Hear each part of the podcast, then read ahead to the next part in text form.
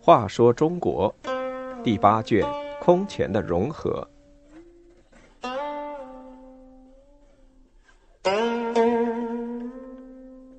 六十三，四贵分化。萧道成使用分化手段拉拢楚渊，杀元弥、刘炳，四贵成了一贵。后废帝刘裕也是个品质恶劣、残暴成性的人。弄得朝廷内外人人自危。萧道成暗中联合亲信，于元徽五年（公元477年）七月的一天夜里杀了刘裕。年仅十一岁的刘准继皇帝位，就是宋顺帝。萧道成、元弥、楚渊、刘炳四人辅政，号称四贵。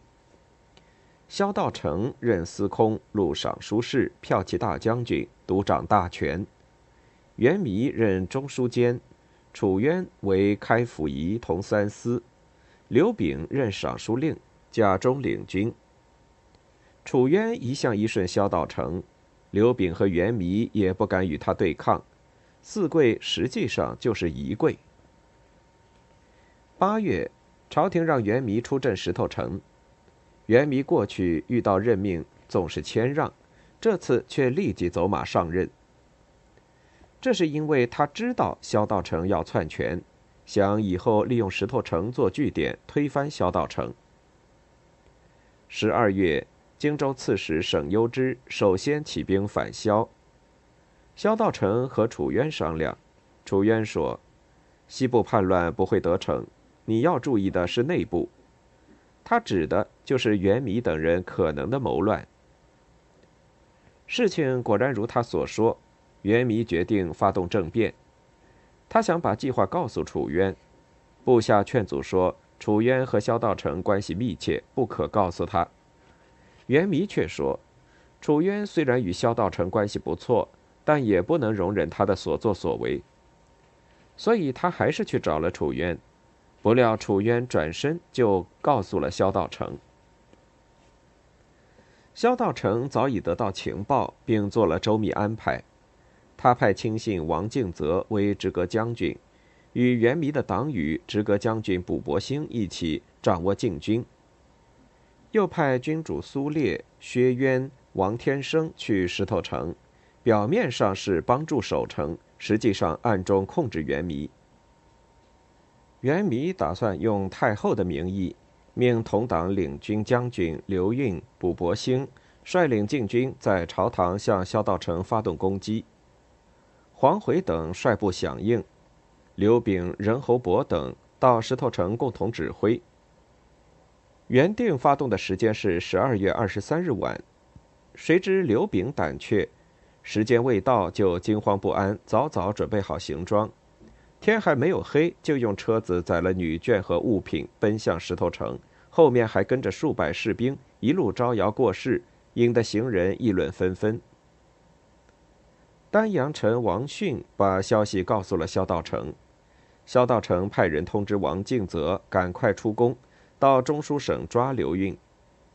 这时刘运刚刚穿好衣服准备出发，见王敬泽到来，大吃一惊，说。王将军这么晚来，有什么贵干呢？王敬泽大声喝道：“我来抓你！”两人便扭打到一起。毕竟王敬泽力气大，一拳把刘运打倒，手起刀落，将他杀了。接着又杀了卜伯兴。萧道成派往石头城的苏烈占领了仓城，不让元弥进入。王敬泽得手后，萧道成随即派军主戴森敬。带领数百人去石头城支援苏烈，与他合力进攻元弥。元弥手下的将领孙谭贯骁勇善战，与苏烈打了一个晚上，双方相持不下。戴僧敬派兵进攻西门，在西门放火。元弥、刘炳在城东见到火光，大惊失色。刘炳和两个儿子爬下城准备逃走，被追兵杀死。元弥和儿子元罪也一起下城。用蜡烛照着路径，感叹地对元罪说：“不是不知独木难撑大厦，为了忠于朝廷，不得不如此。说话间，戴僧敬已经杀进城来。原罪用身体保护父亲，被戴僧敬杀死。元弥对儿子说：“我不失为忠臣，你不失为孝子。”话音未落，也被戴僧敬杀死。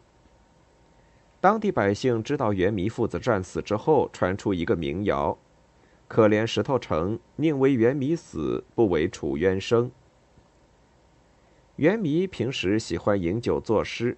部下有事向他请示，他也往往吟诗作答。